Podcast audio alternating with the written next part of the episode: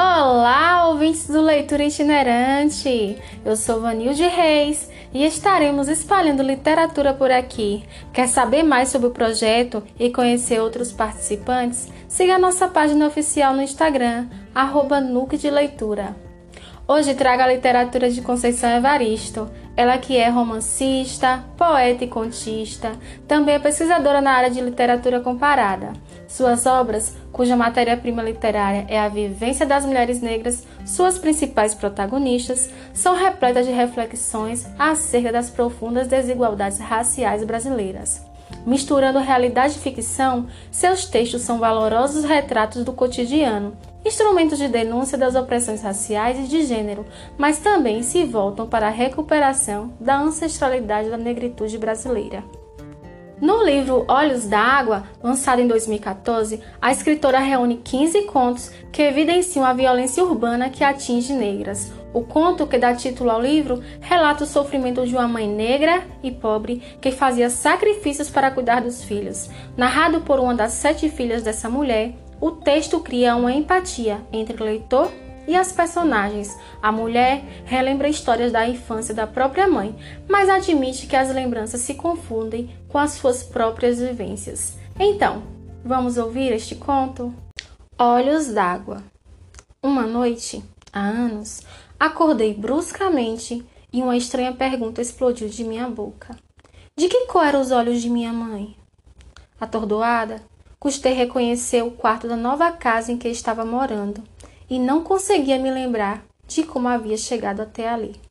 E a insistente pergunta, martelando, martelando, de que cor eram os olhos de minha mãe? Aquela indagação havia surgido há dias, há meses, posso dizer. Entre um afazer e outro, eu me pegava pensando de que cor seriam os olhos de minha mãe e o que a princípio tinha sido um mero pensamento interrogativo, naquela noite se transformou em uma dolorosa pergunta carregada de um tom acusativo. Então eu não sabia de que cor eram os olhos de minha mãe? Sendo a primeira de sete filhas, desde cedo busquei dar conta de minhas próprias dificuldades. Cresci rápido, passando por uma breve adolescência. Sempre ao lado de minha mãe, aprendi a conhecê-la. Decifrava o seu silêncio nas horas de dificuldades como também sabia reconhecer em seus gestos prenúncios de possíveis alegrias. Naquele momento, entretanto, me descobria cheia de culpa por não recordar de que cor seriam seus olhos. Eu achava tudo muito estranho, pois me lembrava nitidamente de vários detalhes do corpo dela, da unha encravada do dedo mindinho do pé esquerdo, da verruga que se perdia no meio de uma cabeleira crespa e bela. Um dia, Brincando de pentear a boneca, a alegria que a mãe nos dava quando, deixado por uns momentos o lava-lava, o passa-passa das roupagens alheias, e se tornava uma grande boneca negra para as filhas, descobrimos uma bolinha escondida bem no couro cabeludo dela. Pensamos que fosse carrapato. A mãe cochilava e uma das minhas irmãs, aflita, querendo livrar a boneca mãe daquele padecer, puxou rápido o bichinho. A mãe e nós rimos, e rimos, e rimos de nosso engano. A mãe riu tanto das lágrimas escorrerem, mas de que cor eram os olhos dela? Eu me lembrava também de algumas histórias da infância de minha mãe. Ela havia nascido em um lugar perdido no interior de Minas. Ali, as crianças andavam nuas até bem grandinhas. As meninas, assim que os seios começavam a brotar, ganhavam roupas antes dos meninos. Às vezes, as histórias da infância da minha mãe confundiam-se com as da minha própria infância.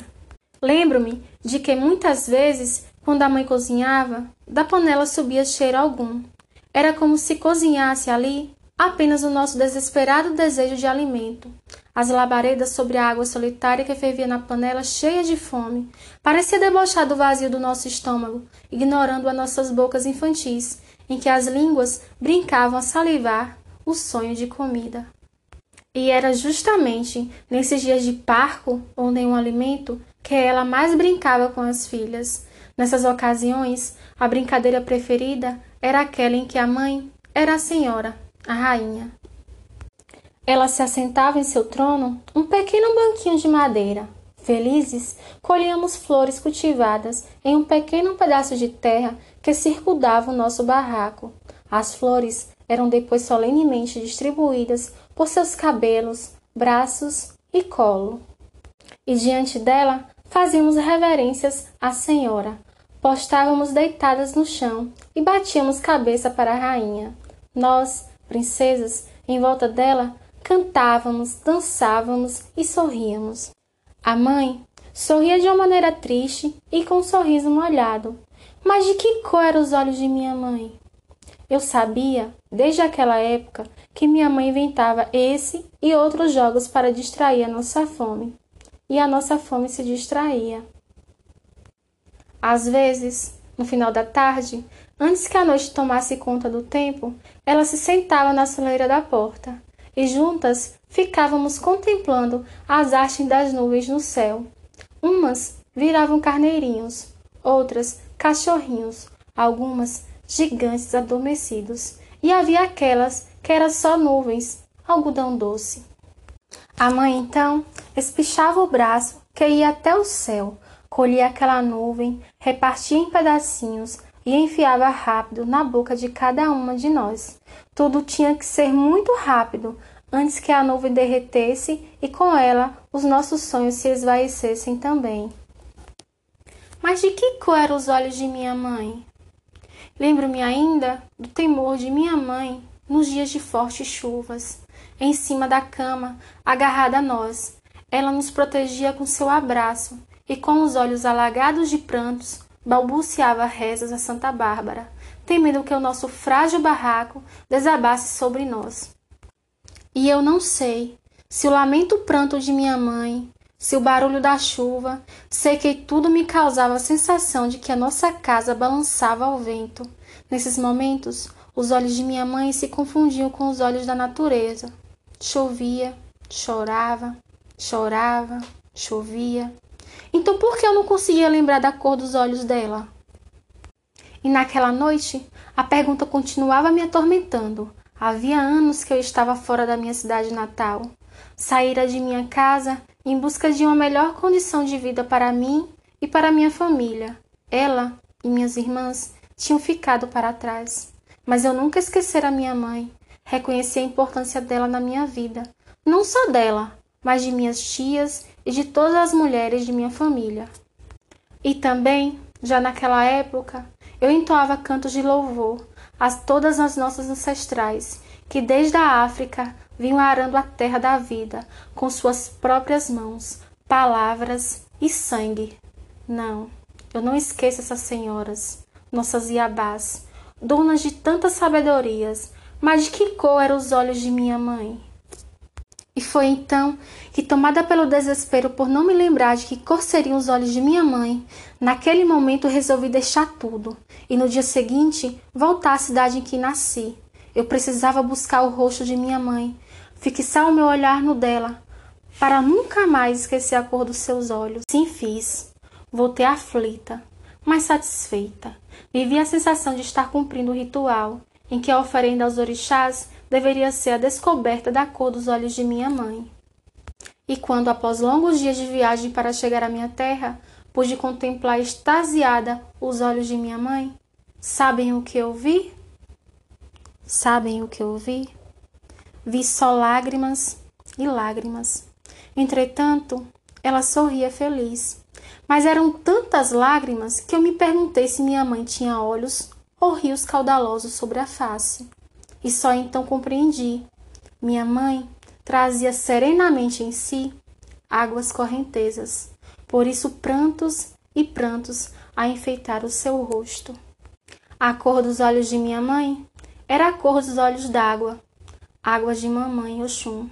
Rios calmos, mas profundos e enganosos para quem contempla a vida apenas pela superfície. Sim, águas de mamãe Oxum.